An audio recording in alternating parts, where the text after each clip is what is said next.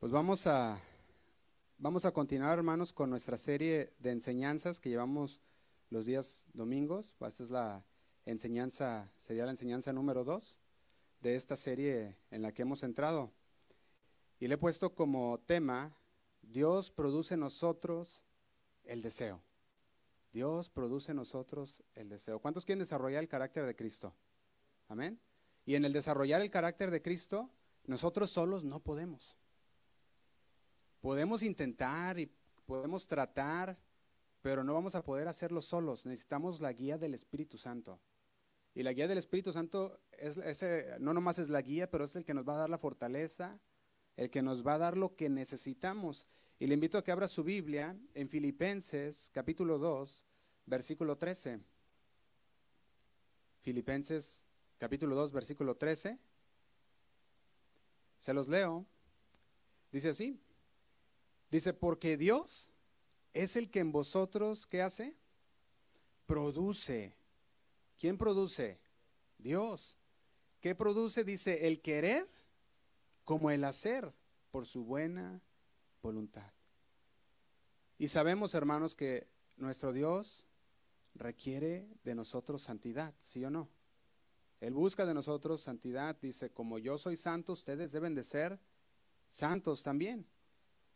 Pero no es un mero requisito de Dios de decir, tienes que ser santo y ahí te las ves. O tienes que ser santo y ahí vele cómo hacerle. Sino que dice también que nos proporciona. Él nos está capacitando, nos capacita, nos da lo que necesitamos para lograr el objetivo que Él nos ha llamado a ser, santos. No es en nuestras fuerzas, no podemos lograrlo solos, pero por el Espíritu Santo sí podemos. Podemos estar siendo guiados por el Señor. Nos va a llevar a esa santidad que Él requiere de nosotros. Y el Espíritu Santo es la capacidad de Dios para darnos eso. Las fuerzas, el aliento nos habilita para poder llevar una vida santa. Por eso es necesario el Espíritu Santo en la vida del creyente, porque de otra manera entonces nomás es un mero creyente ah, intelectual, pero no es un creyente verdadero sin el Espíritu Santo de Dios. Entonces, para tomar buenas decisiones, guiados por el Espíritu Santo de Dios, debemos morir al viejo yo, ¿sí o no? El viejo yo estaba viciado, dice ahí, de los deseos carnales. Queríamos hacer lo que nosotros queríamos, lo que nosotros deseábamos en nuestra carne. Pero llegó el Señor a nuestras vidas y cambió nuestra mente, cambió nuestros pensamientos, nuestro corazón. Y ahora queremos servir al Señor. Ahora queremos hacer todo lo que le agrada a Dios. ¿Y sabía usted, hermano, que Dios jamás va a exigirle algo que usted no pueda hacer? No, no lo va a hacer. Lo que Él te pide es porque sabe que lo puedes hacer. Él sabe y conoce cuando tú necesitas fuerzas y te las da. Tú sabes, él, sabe y conoce cuando tu fe está cayendo y te dice que no se apague el fuego. Aviva el fuego. Y el Espíritu Santo nos está guiando y nos está llamando a que nosotros vayamos en ese camino de santidad.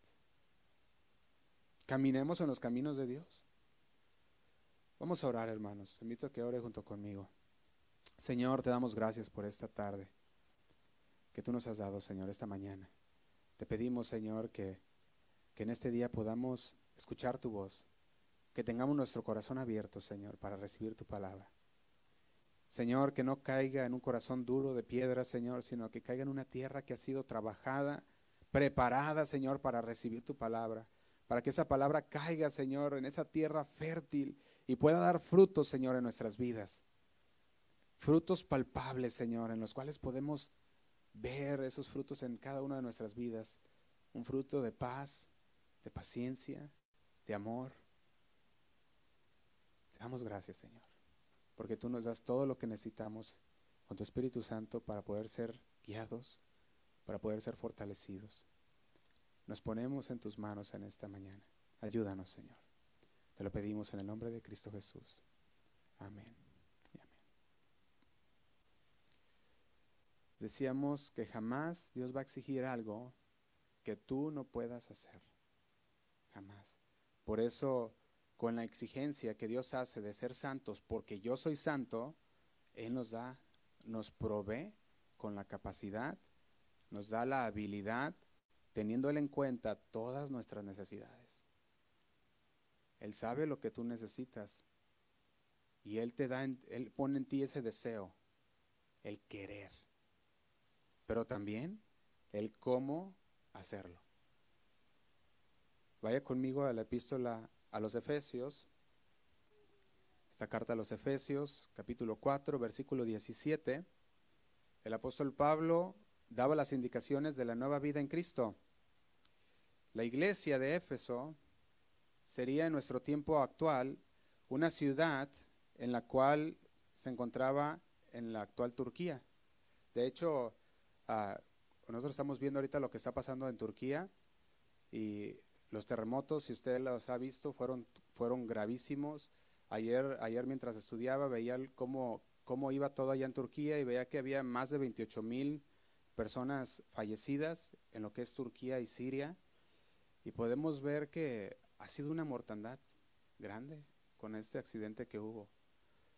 ¿Verdad? Y, hay que mantenerlos en nuestras oraciones para que el Señor ayude a aquellas personas que fueron víctimas y los que todavía se encuentran atrapados que no han podido lograr rescatar, hay que seguir teniéndolos en oración. Pero la iglesia de Éfeso, cuando Pablo escribió esta carta a los creyentes, lo hizo para alentarlos a que mediten, a que piensen de una manera completamente nueva.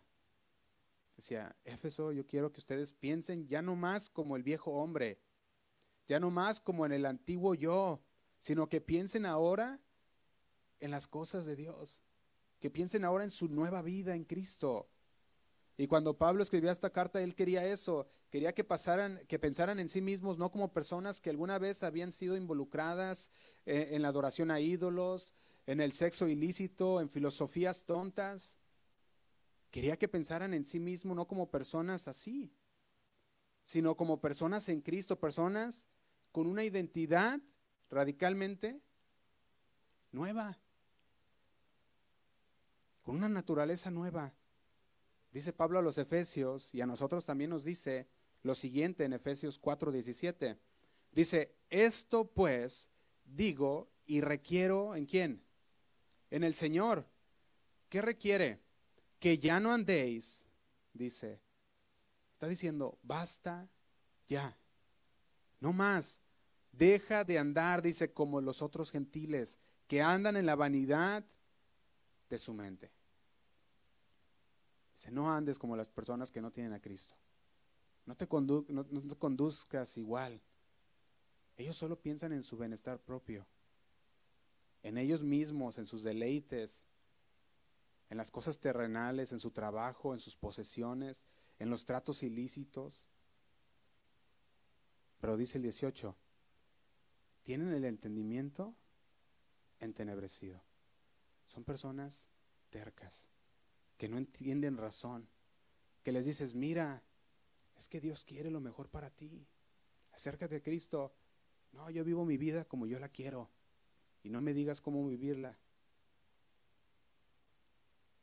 Y te responden, a lo mejor no así, pero nomás pueden decir, sí, está bien. Y siguen viviendo igual. Piensan que disfrutan de la vida, pero en realidad no están disfrutando de la vida que Cristo tenía preparado para ellos. Dice lo siguiente, teniendo el, eh, dice, teniendo el entendimiento entenebrecido, ajenos de la vida de Dios. Fíjate cómo dice, no la conocen, son ajenos a esa vida de Dios. ¿Por qué? Por la ignorancia que en ellos hay. No quieren conocer la verdad y les dices, es que esto dice la palabra, y ellos dicen, ah, sí, yo sé que eso dices, ¿verdad? Pero, pero no, no quiero nada de eso. Y le agrega, por la dureza de corazón. Por la terquedad y por la dureza, dicen ellos, la vida es corta y hay que vivirla. Yo diría, la vida es corta y por eso tienes que vivirla para el Señor. Ponga ahí una señal para que no pierda ese versículo. Vamos a regresar. Y vaya Lucas, capítulo 12, versículo 15.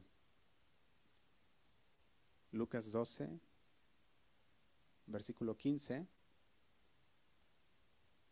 Vemos como el Señor Jesús aprovechó para advertir en contra de uno de los más, creo la palabra es insidiosos, males en el corazón humano. ¿Cuál sería este? Sería la codicia. El insaciable deseo de posesiones materiales es uno de los más intensos impulsos de toda la vida.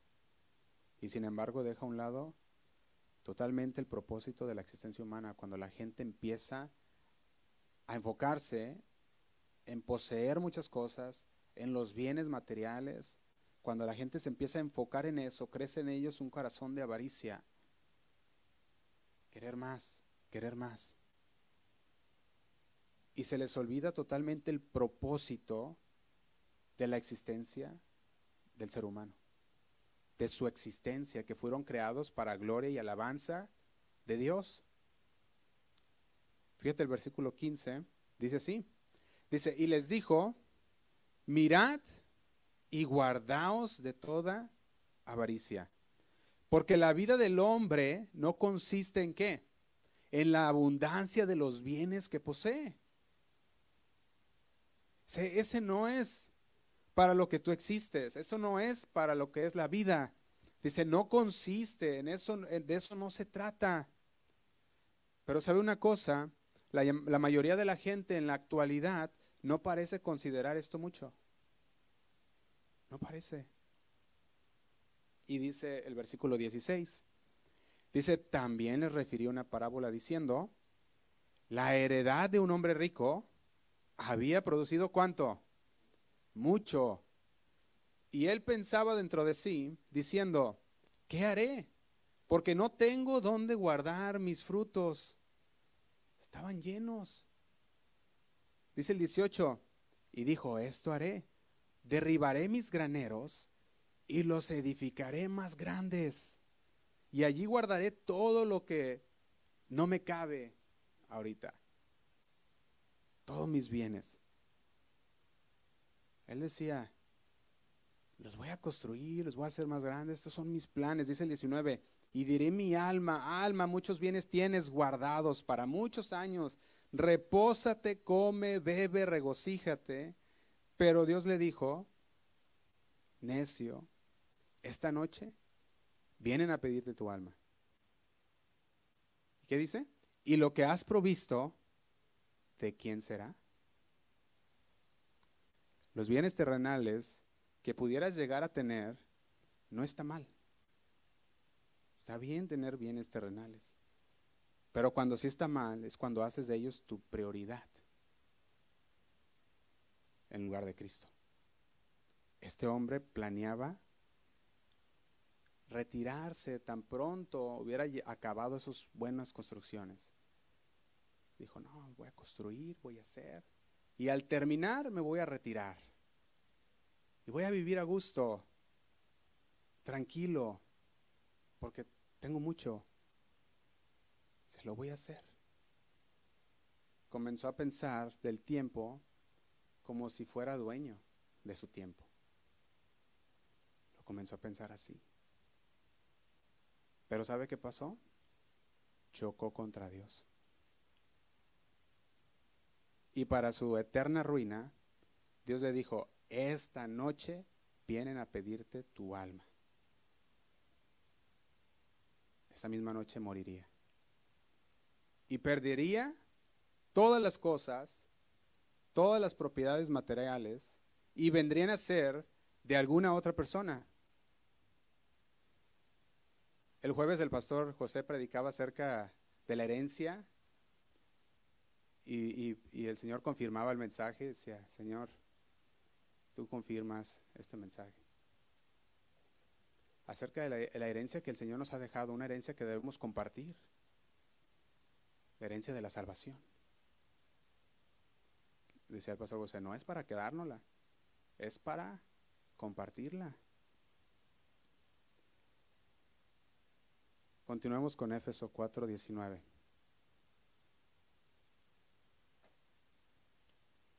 Dice así, desde el 18 dice, por la dureza de su corazón. Y dice el 19, los cuales después que perdieron toda sensibilidad, se entregaron a la lascivia para cometer con avidez toda clase de impureza. Aquellos que no tienen en cuenta a Dios han perdido la vergüenza. Se han entregado totalmente a los vicios y hacen toda clase de indecencias, no importando quién los mire. ¿Por qué? Porque no les importa. Dicen ellos, estoy bien, cada quien su vida y no se metan en mi vida.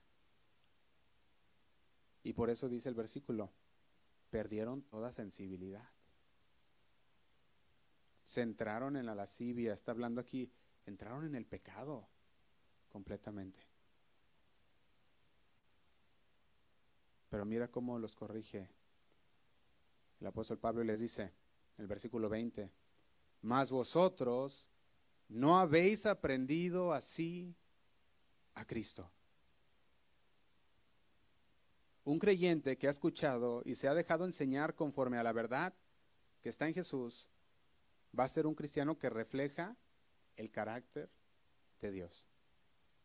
Va a ser un cristiano que refleja el carácter de Cristo nunca más será el mismo. Nunca. Porque oyeron el mensaje acerca del Señor. Y el Señor cambió sus deseos y el Señor cambió sus pensamientos, transformó su vida de adentro hacia afuera.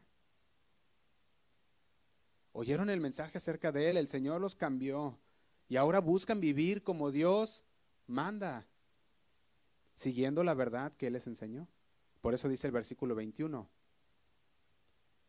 si en verdad le habéis oído y habéis sido por él enseñados conforme a la verdad que está en Jesús, fíjate, está diciendo, toda verdad adquiere un matiz, esto es un carácter, un rasgo determinado diferente cuando hay una relación personal con Jesús.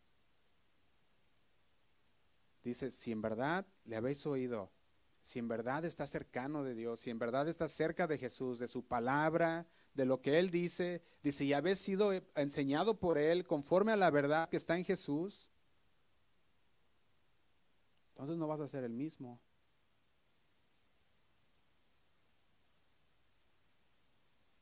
Juan 14, 6 dice, yo soy el camino, la verdad y la vida, y nadie viene al Padre sino por mí. Él no, solo enseña una verdad, sino él dice, yo soy la verdad. Fíjate, continúa diciendo Efesios en el versículo 22, 4.22, dice, en cuanto a la pasada manera de vivir, despojaos del viejo hombre, que está viciado conforme a los deseos engañosos. Lo leo de nuevo en cuanto a la pasada manera de vivir, dice, quita ese viejo hombre. Quítalo. Ese viejo hombre que estaba viciado, dice ahí, conforme a los deseos engañosos. Y yo veía dos palabras claves en este versículo. La primera, para la formación del carácter de Cristo nosotros, debemos despojarnos. Esto habla de quitarnos las prendas sucias con las que llegamos quitando esas prendas sucias de costumbres, de malas costumbres, quitando esas prendas sucias de incredulidad, quitando esas prendas eh, sucias de necedad, quitar de nosotros la pasada manera de vivir, el viejo yo. Y este viejo hombre se refiere a todo lo que la persona era antes de venir al Señor todo lo que era como hijo de Adán, lo deja. Porque eso era lo que era antes. Por eso dice la pasada manera de vivir. Ya no nos conviene así a los hijos de Dios. Podemos ver que el resultado de un despojamiento de las ropas sucias es un carácter o acercarnos más y más al carácter de Cristo.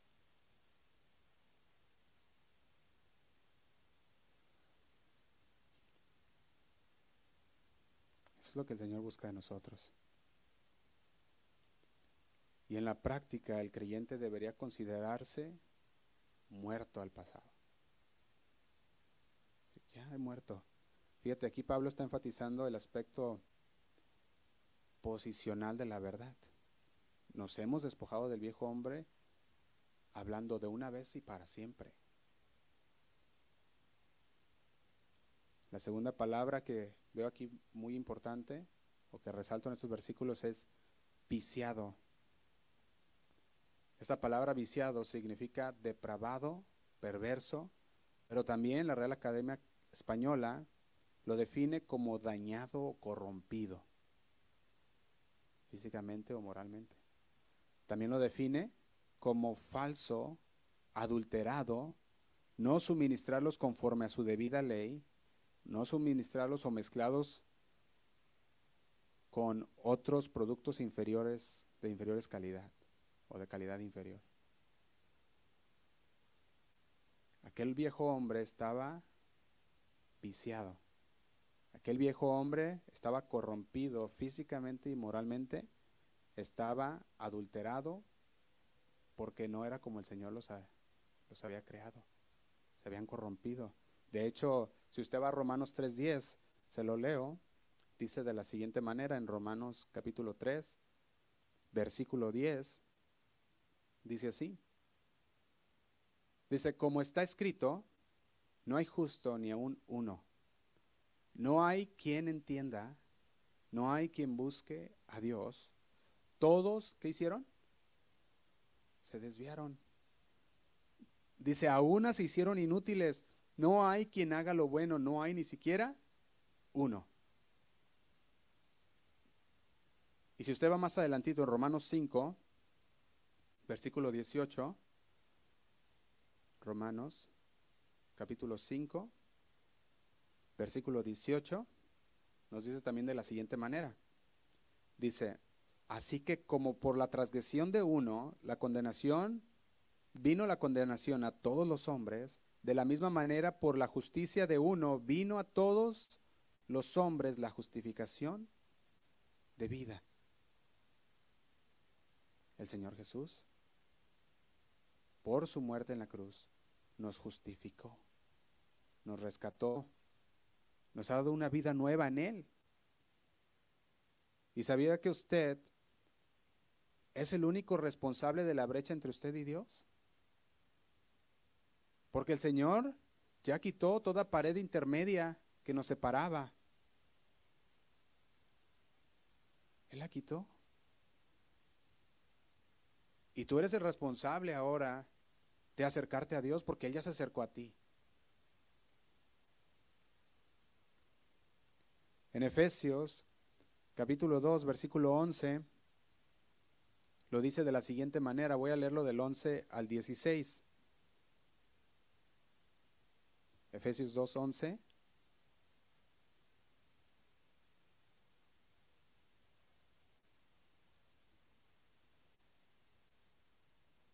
Dice así. Dice, por tanto, acordaos de que en otro tiempo, vosotros, los gentiles, en cuanto a la carne, eras llamados sin circuncisión por la llamada circuncisión hecha con, la, con mano en la carne. Dice, en aquel tiempo estabas sin Cristo, alejados de la ciudadanía de Israel y ajenos a los pactos de la promesa, sin esperanza y sin Dios en el mundo. Y dice el 13, pero ahora en Cristo Jesús, vosotros que en otro tiempo estabas alejados, habéis sido hecho que cercanos por la sangre de Cristo. Y dice el 14, porque Él es nuestra paz, que de ambos pueblos hizo qué? Uno, derribando la pared intermedia de separación. Dice el 15, aboliendo en su carne las enemistades, la ley de los mandamientos expresados en ordenanzas, para crear en sí mismo de los dos un solo y nuevo hombre, haciendo la paz. Y mediante la cruz, reconciliar con Dios a ambos en un solo cuerpo, matando en ella las enemistades. Él ya se acercó a ti. La pregunta es, ¿tú te estás acercando a Él? Continuamos con Efesios 4:23. Efesios 4:23.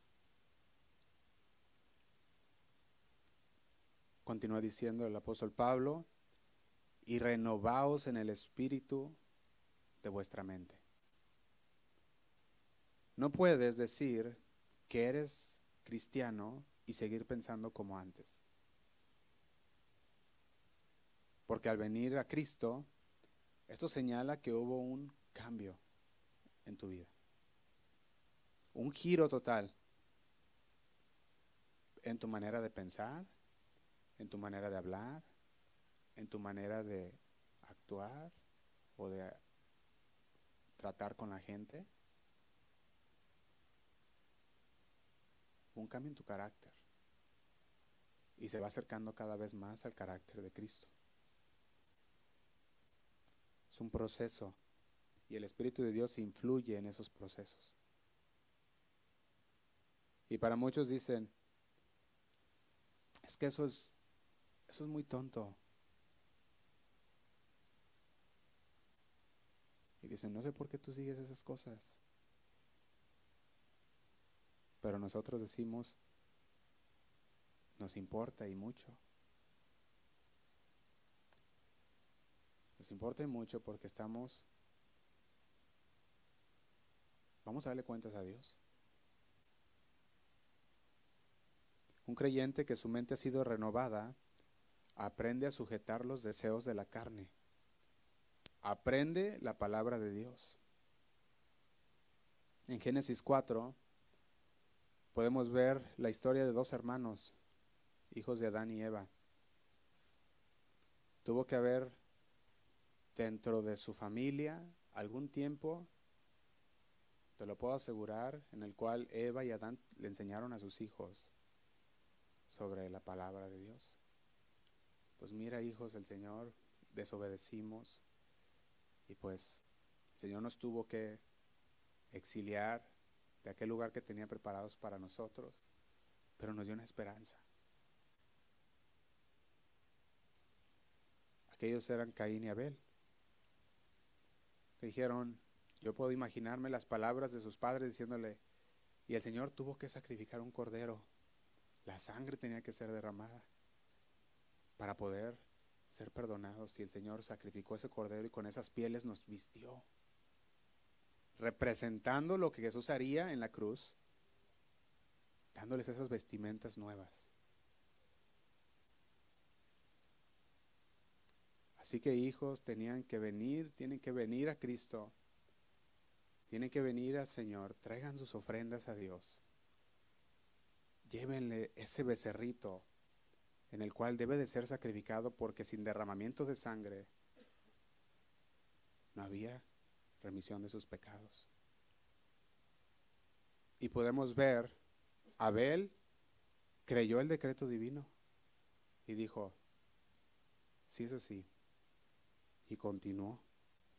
Y ofreció aquel animalito mostrando y demostrando así su fe. Trajo los primogénitos de sus ovejas, las primicias, diciendo, en efecto, que Jehová merece lo mejor. Y traía aquel becerrito y lo ponía delante del Señor. Pero la ofrenda de Abel nos indica la muerte, cómo él trató de sustituir el cordero de Dios. Con los primeros frutos también, pero no como lo había pedido el Señor. Y en Génesis 4:5 dice, pero no miró con agrado a Caín. ¿Y qué? Y la ofrenda suya. Fíjate cómo dice, no miró con agrado a Caín. Y te puedes preguntar, pero ¿por qué? Si Caín llevó los frutos de los primeros frutos, frutos, los trajo, ¿por qué el Señor no lo aceptó? El Señor, desde el principio, habíamos visto, lo podemos ver, hablaba del sacrificio de Jesús, las sombras que después iba a ser Jesucristo para nosotros. Pero Caín decía, no, yo puedo llevar de, esto, esto también está bien, lo va a aceptar el Señor. Y cuando llegaba y traía esos frutos, el Señor le decía, no, es que eso no. Pero fíjate lo que le dice el Señor, le dice el 6. Entonces Jehová dijo a Caín, ¿por qué te enojas? ¿Por qué decae tu semblante? Y dice el 7, si bien hicieres, ¿no serás enaltecido? Otras versiones sugieren aquí que Dios hablaba de esa ofrenda que Dios quería aceptar si lo hiciera bien. Si lo traía conforme, a, como conforme se les había enseñado.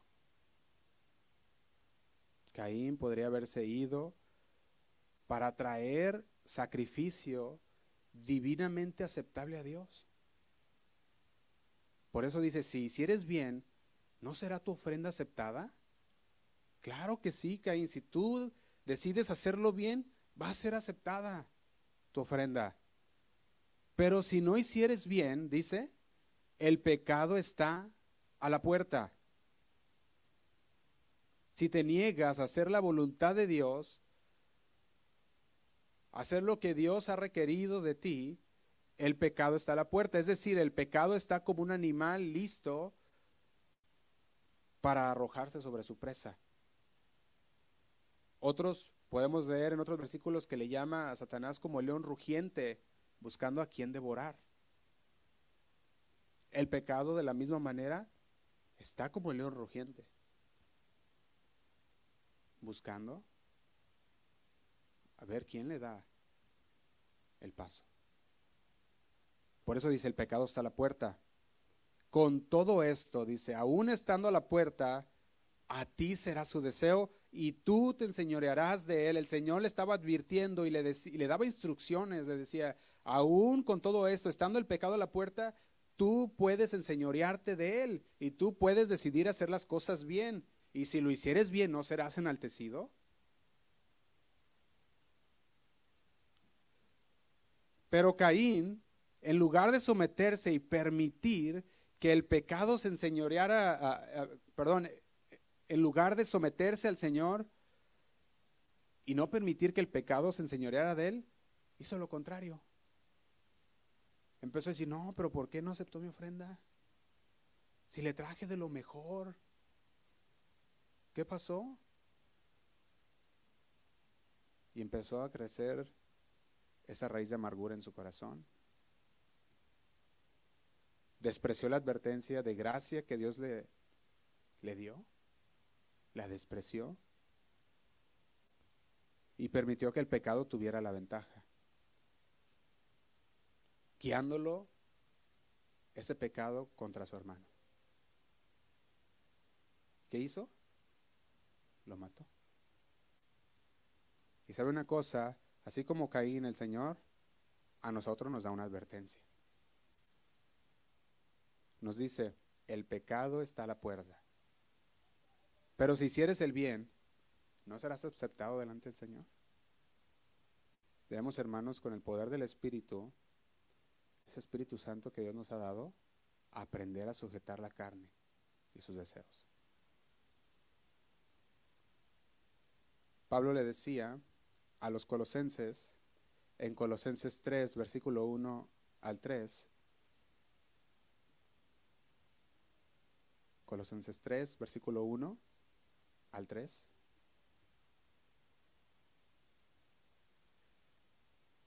Dice así, si pues habéis resucitado con Cristo, busca las cosas de arriba, donde está Cristo sentado a la diestra de Dios. Dice el 2, poned la mira en las cosas de arriba, no en las de la tierra. ¿Por qué? Dice el versículo 3, porque habéis muerto le está diciendo, entiéndelo, colosenses, has muerto. ¿Y vuestra vida está escondida en quién? Con Cristo en Dios. Entonces, si hemos muerto a la carne, no es una tarea difícil vivir para el Señor.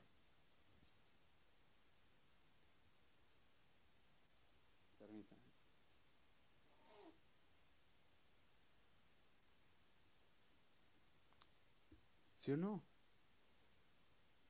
Cuando hablamos de una tarea ah, difícil, sabemos que presentarnos delante de Dios aceptables es algo en, lo que le batallamos en la carne. Si hay una batalla, si es un trabajo. Fíjate lo que dice Primera de Juan, capítulo 5, Primera de Juan capítulo 5, versículo 3. Dice así. Primera de Juan 5, versículo 3. Dice, pues este es el amor a Dios, que guardemos sus mandamientos. Y sus mandamientos no son gravosos. No son gravosos. ¿Sabes por qué no son gravosos? porque tú anhelas hacerlos, porque tu deseo es llevarlos a cabo. Y cuando tú tienes el deseo de llevar aquellos mandamientos a cabo, no te son gravosos. Pueden ser trabajosos porque estás batallando contra la carne. Pero cuando estás vestido de Dios, cuando estás lleno de la palabra de Dios, se convierte en parte de tu vida de tus decisiones diarias, porque Dios puso el querer como el hacer. Y entonces, el querer, estamos hablando del anhelo, del deseo, y ese es tu deseo. Y por lo tanto, como tu deseo es hacer la voluntad de Dios, no te son gravosos. Lo quiero hacer porque amo al Señor. ¿Por qué? Porque mis mentes fueron transformadas, porque ya no pienso igual, no busco ser uh, servido, sino ser servidor. Que el carácter de Jesús se forme en nosotros. Una persona que tiene en su anhelo el servir al Señor, que tiene su deseo agradar al Señor, no busca su propio bienestar o sus beneficios, sino busca servir a los demás. Ellos han entendido que la tierra no es su hogar, que son peregrinos y extranjeros, y dejan que el Espíritu de Dios sea el que los guíe en todo momento. Gálatas capítulo 5, versículo 16. Gálatas 5, versículo 16. Dice, digo pues, andad en el Espíritu y no satisfagáis los deseos de la carne. Gálatas 5:16. Digo pues, andad en el Espíritu y no satisfagáis los deseos de la carne. Se lo voy a leer en la traducción lenguaje actual. Por eso les digo, obedezcan el Espíritu de Dios y así no desearán hacer lo malo. No desearán. ¿Por qué? Porque los malos deseos están contra lo que el Espíritu quiere. Y el Espíritu está en contra de los malos deseos de la carne. Por lo tanto, ustedes no pueden hacer lo que se les antoje. Eso dice esta versión. Y hay tres factores que influyen poderosamente en la destrucción de aquellas cadenas carnales. Primero es el poder del sacrificio de Dios, de Jesús. El poder del sacrificio de Jesús, aceptar a Jesús como nuestro Señor y Salvador, es aceptar que Él murió en la cruz por nosotros, por nuestros pecados. Y eso influye poderosamente en la destrucción de esas cadenas carnales. Segundo, el dominio del Espíritu Santo. Una vez que esas cadenas han sido rotas, nos dejamos guiar por el Espíritu Santo. Y siendo guiados por el Espíritu Santo, eso influye poderosamente en la destrucción de esas cadenas carnales. Y número tres, la determinación.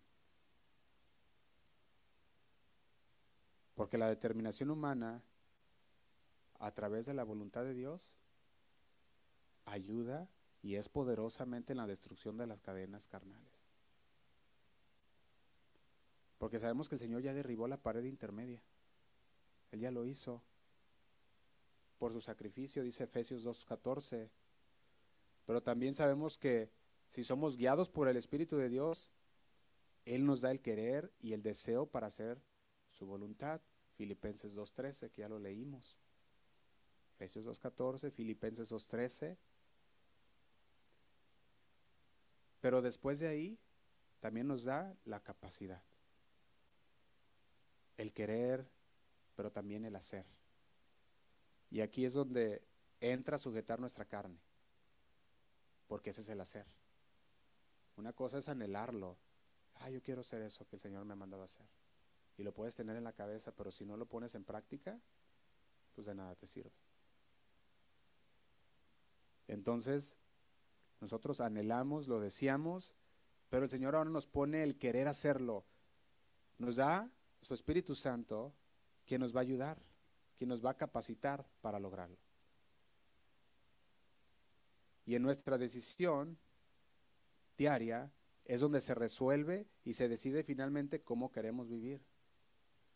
Si anulamos o hacemos válido el poder de Jesús y el dominio del Espíritu Santo. Tú tomas esa decisión diario. ¿Anulas lo que el Señor ha dicho? ¿O te dejas guiar por el Espíritu Santo. Y si usted se deja guiar por el Espíritu Santo, usted obtendrá la victoria, porque el Señor ya lo hizo. Por eso decía, somos más que vencedores, porque el Señor ya obtuvo la victoria por nosotros, ya lo tuvo. No sé si recuerdan, la semana pasada estábamos hablando de los dos caminos que Dios ponía delante de nosotros y hablamos de Deuteronomio 30, del 15 al 19. Deuteronomio 30, del 15 al 19. No lo voy a leer, pero podemos ver cómo el Señor, por medio de Moisés, le decía a su pueblo que tenían dos caminos. El camino de la muerte y la perdición, ¿verdad? De la maldición. Y también el camino de la vida y la bendición. ¿Y sabes qué entra aquí? La voluntad humana. Porque el Señor puso los dos caminos enfrente de ti. Y el Señor te dijo, yo te recomiendo este, este tómalo, porque te vaya bien. Pero el Señor dice, ¿qué vas a decidir? ¿Qué vas a decidir? Hoy muchos enseñan y dicen, no, es que la gente no tiene, no, no tiene opción. Digo, no, si tiene opción. El Señor le decía desde el principio, tú escoge, pues la vida. Entra la voluntad humana. Usted puede determinar irse por la bendición o puede determinar irse por la maldición. Porque le dice, escoge pues la vida, escógelo. Dios ya hizo la parte, lo podemos poner de esta manera, la parte legal. Él ya lo hizo. Somos nosotros los que ahora nos toca poner la nuestra, la determinación. ¿De qué? De vivir bajo el reinado del Espíritu Santo de obedecer la palabra y no las concupiscencias de la carne, no nuestros deseos de la carne. La naturaleza carnal es el campo de acción de Satanás. Ahí es donde Satanás maneja y, y maquina todo, todo lo que viene en contra de ti. Así que si tú sigues tu naturaleza carnal, estás en el campo de acción de Satanás. Él promueve sus obras inicuas, la naturaleza de Satanás es de engaño, es de mentira. Pero cuando te mueves al terreno de Dios y te dejas guiar por el Espíritu Santo, te estás moviendo al terreno de las bendiciones de Dios, primeramente espirituales. Nosotros somos los, los que determinamos si sembramos en el terreno de la carne o si sembramos en el terreno del Espíritu. Y si queremos el fruto del Espíritu, entonces sembramos en el terreno del Espíritu. Y nosotros decidimos qué tipo de personas queremos ser. Lo decidimos. De acuerdo al área en la que nosotros nos vestimos y alimentamos. Vestimos al viejo yo y alimentamos al viejo yo, o vestimos al nuevo yo y alimentamos al nuevo yo. Nuestra voluntad es la que decide morir para la carne y vivir para Dios. Decimos, Señor, yo he escogido tu camino. Si nosotros escogemos andar en los caminos de Dios, entonces nosotros tendremos las características del hombre que estamos vistiendo, el espiritual. Si nos decidimos por el Señor, entonces podemos estar caminando y desarrollando el carácter de Jesús. Quiero empezar a terminar, hermanos. Continuamos en Efesios 4:24.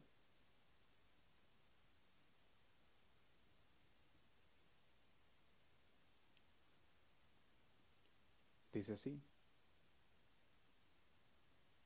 Y vestidos del nuevo hombre, creado según Dios en la justicia y santidad. ¿De qué? De la verdad. Dice, ya despójense del viejo yo y ahora vístanse de nuevo hombre, creado según Dios en la justicia y santidad de la verdad. El nuevo hombre es lo que el creyente es en Cristo. Entonces es la nueva creación en la que las cosas viejas pasaron y aquí todas las que llegan ahora son hechas nuevas. Lo puede leer en 2 de Corintios 5, 17 o lo puede anotar y leerlo después, 2 de Corintios 5, 17. Segunda de Corintios 5, 17 lo dice, las cosas viejas pasaron y todas las cosas han sido hechas nuevas ahora. Y este nuevo tipo de hombre es, es en semejanza a Dios creado en conformidad a Dios. Y se manifiesta en la justicia, dice, y en la santidad de la verdad. Justicia está hablando de rectitud. La santidad habla de una vida piadosa para con Dios, habla de apartarnos del mal, apartarnos para Dios. Y el poder de la nueva vida está basado en el sacrificio de Jesús y está sostenida por el Espíritu Santo y determinada por la voluntad humana. O sea, estamos diciendo, el Señor ya hizo el sacrificio por ti. Él ya pagó el precio que tú deberías de haber pagado. Pero como tú no lo podías pagar, Él dijo, yo lo hago. Y Él lo pagó. Ahora se sostiene con el Espíritu Santo. Yo me voy, a crear un lugar celestial, a crear una morada celestial para ustedes. Pero les dejo al Espíritu Santo. Y el Espíritu Santo los guiará y les mostrará lo que yo he conocido del Padre. Él los hará saber. El Espíritu Santo. Pero debes determinar seguir a Dios debes determinar, decir, me voy por el camino de Dios. Y no solamente que sea un camino de poca duración, sino quedarte ahí fielmente hasta el final. Hasta el final. Entonces, hasta que pensemos y actuemos como Él, y debido a que el Señor nos ha puesto el ejemplo, va a pasar hasta que lleguemos con Él. Pero cada día va a ser un proceso de irnos desarrollando el carácter de Cristo. Enoch, ¿qué pasó con Enoch? Enoch había llegado a ese proceso. Enoch dice que caminó con Dios y el Señor se lo llevó. Enoch fue fiel al Señor. Yo yo lo puedo decir de esta manera, fue fiel por más de una vida, ¿verdad? Porque los años que vivió, nosotros nuestras vidas, de acuerdo a los años de hoy y de acuerdo a la palabra, dice 70, 80, y los que ya pasan a los 80 ya le tiraron a tiempos extras, ¿verdad? Por la bondad de Dios y la misericordia de Dios. Mi abuelita llegó a los 93, 93 años, por la bondad de Dios.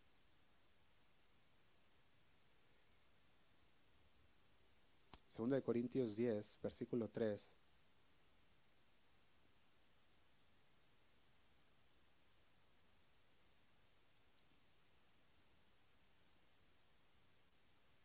Segunda de Corintios 10, versículo 3 dice, pues aunque, andam, pues aunque andemos en la carne, sí somos humanos, sí estamos en la carne, pero dice, no militamos según la carne. Dice el 4, porque las armas de nuestra milicia no son carnales.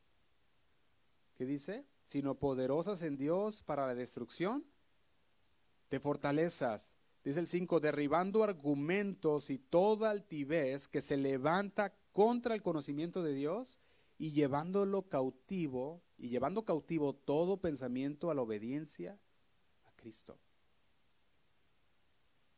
El Señor nos ha dado el querer como el hacer. Él nos ha dado el anhelo, pero también nos ha dado el Espíritu Santo que nos capacita, que nos da lo que necesitamos para llevarlo a cabo y por lo tanto, dice aquí, podemos destruir fortalezas ¿Cuáles fortalezas? La de los argumentos que se levantan en nuestro pensamiento. No sé cuántos de ustedes ha pasado por algo así, que de repente usted conoce la palabra y sabe lo que tiene que hacer, pero se levanta el argumento de repente en su cabeza y dice, bueno, pero lo puedo hacer, no pasa nada. Y de repente el Señor te hace recordar otra vez su palabra y dice, no. Y cuando escuchas la voz de Dios, dices, no, no lo voy a hacer. Y llevas cautivo ese pensamiento a la obediencia a Cristo. Dice el 6. Y estando prontos para castigar toda desobediencia cuando vuestra obediencia sea perfecta. Permítame leerle estos mismos pasajes en la versión El mensaje. Esta versión, The Message, está en inglés, traduzco al español y dice, el mundo no tiene principios. Es una guerra de todos contra todos. El mundo no pelea limpio, pero no vivimos ni peleamos nuestras batallas de esa manera. Nunca lo hemos hecho y nunca lo haremos. Dice, las herramientas de nuestro oficio no son para marketing o manipulación, sino para demoler toda esa cultura masivamente corrupta. Dice, usemos nuestras poderosas herramientas de Dios para aplastar filosofías distorsionadas, derribando barreras erigidas, dice, contra la verdad de Dios, y encajar cada pensamiento, emoción e impulso que están sueltos en la estructura de una vida moldeada por Cristo. Fíjate qué tremendo.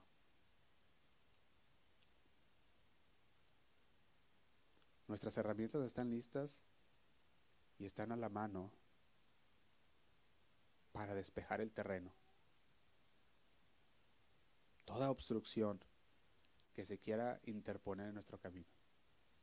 El Espíritu Santo nos ha habilitado.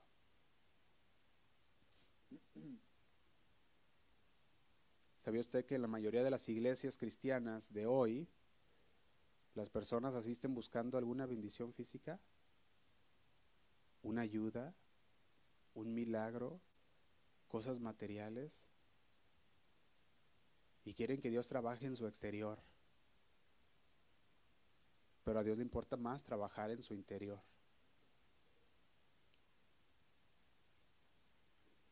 Y ellos dicen, no, es que primero lo de afuera, Pero el Señor dice, a mí me interesa primordialmente lo de adentro.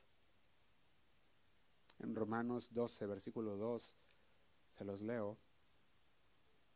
Romanos 12, versículo 2 dice, no os conforméis a este siglo, sino transformaos por medio de la renovación de vuestro entendimiento. No te, no te conformes al mundo, sino transfórmate por medio de esa renovación de tu entendimiento. Dice, para que puedas comprobar cuál sea la buena voluntad de Dios agradable y perfecta. Comprobar la buena voluntad no habla de tener corazonadas nada más o de sentimientos sobre qué Dios querrá hacer, sino que cuando eres transformado en tu entendimiento por la palabra de Dios, ¿sabes qué va a pasar? Se va a mostrar en tu voluntad.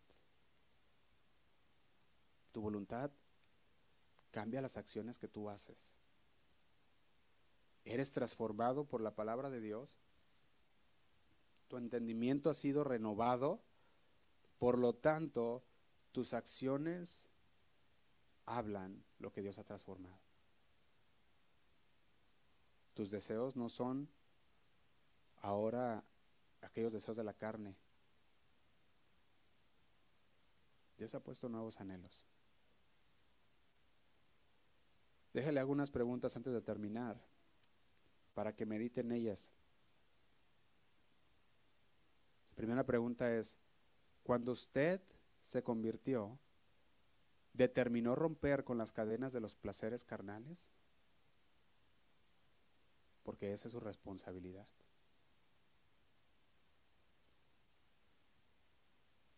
Efesios 4:22 se los leo. En cuanto a la pasada manera de vivir, despojaos. Cuando usted se convirtió, determinó romper con las cadenas de los placeres carnales. Otra pregunta. ¿Estás determinando o estás determinado a no ser atraído por los atractivos del mundo que se encadenan a las ambiciones materialistas? ¿Estás determinado a no ser atraídos por los atractivos del mundo? Déjame leerte Mateo 13, 22. Dice así, el que fue sembrado entre espinos, este es el que oye la palabra, pero el afán de este siglo y el engaño de las riquezas ahogan la palabra y se hace infructuosa. Por eso la pregunta, ¿estás determinado a no ser atraído por los atractivos del mundo? ¿Por las ambiciones materialistas? Otra pregunta, ¿estás determinado a no actuar con pensamientos que alimentan pasiones perversas? ¿Estás determinado a no actuar de esa manera? Porque Efesios 4:19 dice así, los cuales después que perdieron toda sensibilidad, toda vergüenza, se entregaron a la lascivia para cometer con lascivez toda clase de impureza, de pecado, mas vosotros no habéis aprendido hacia Cristo. ¿Estás determinado a no actuar con pensamientos que alimentan el pecado? Y si tu respuesta a cada una de estas preguntas es sí, lo he determinado, entonces estás en el camino inconfundible de la victoria en Jesús. Nosotros tenemos la responsabilidad de responder al llamado de Dios. El Señor dice, sed santos porque yo soy santos. Una de las características de Dios es la santidad. Y el Señor nos ha dado el querer como el hacer según su buena voluntad. No un mero deseo de Dios de decir, ustedes tienen que hacerlo como ustedes puedan, sino que Él dice, este es mi deseo, pero yo les he capacitado. Dios quiere formar su carácter en cada uno de nosotros. Amén. Vamos a ponernos de pie, hermanos.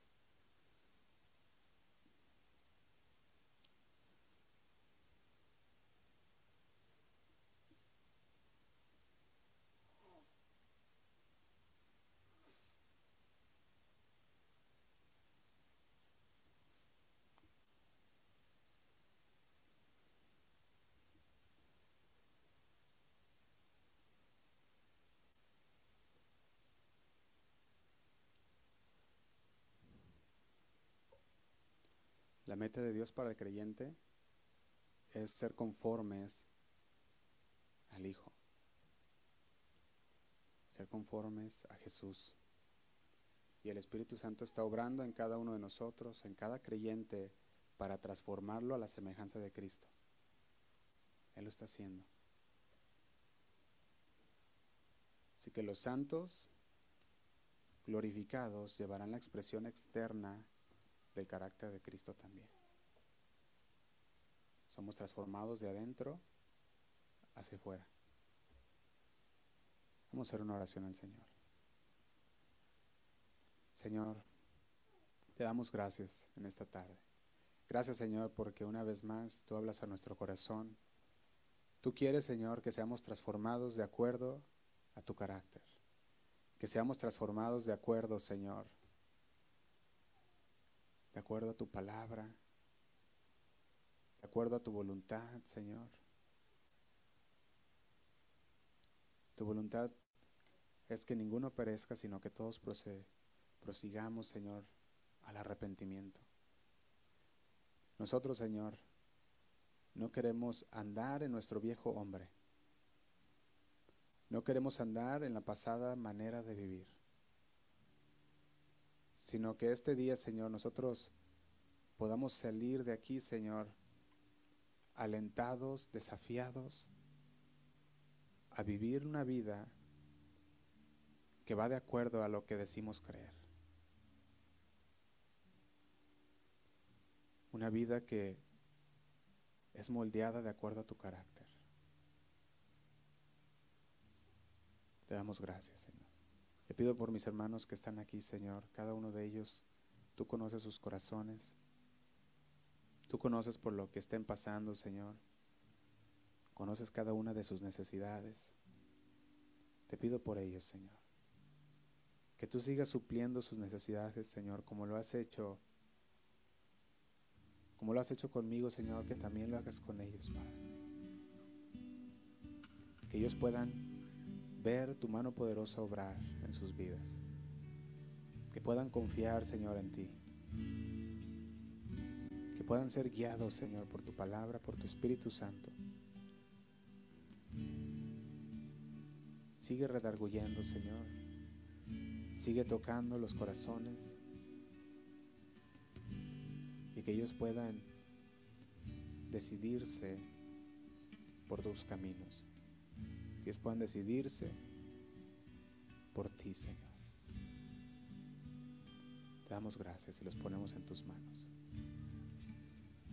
Llévalos con bien a sus hogares, A donde quiera que ellos vayan el día de hoy, cuídalos, guárdalos y que ellos puedan ir meditando en la palabra.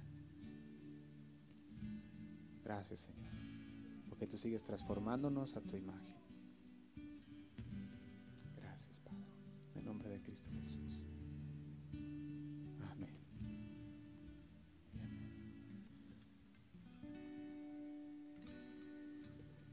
Bendiga, hermanos. Vamos a levantar un canto al Señor quedamos despedidos.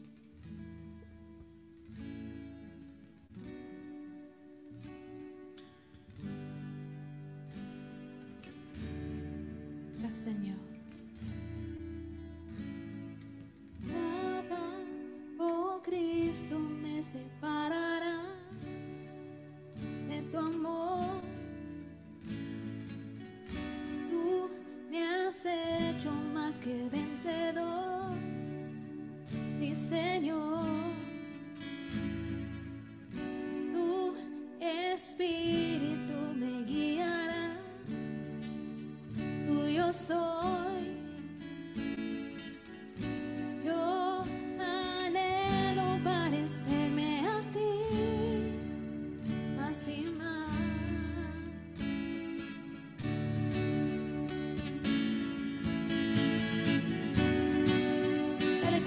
Hermanos. Vamos a cantar al Señor,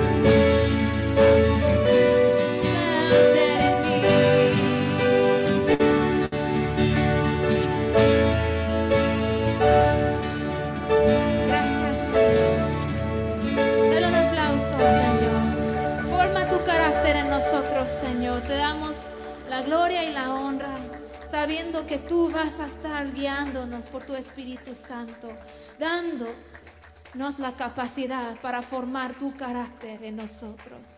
Gracias, Padre. En el nombre de Cristo Jesús. Amén. Dios les bendiga, hermanos.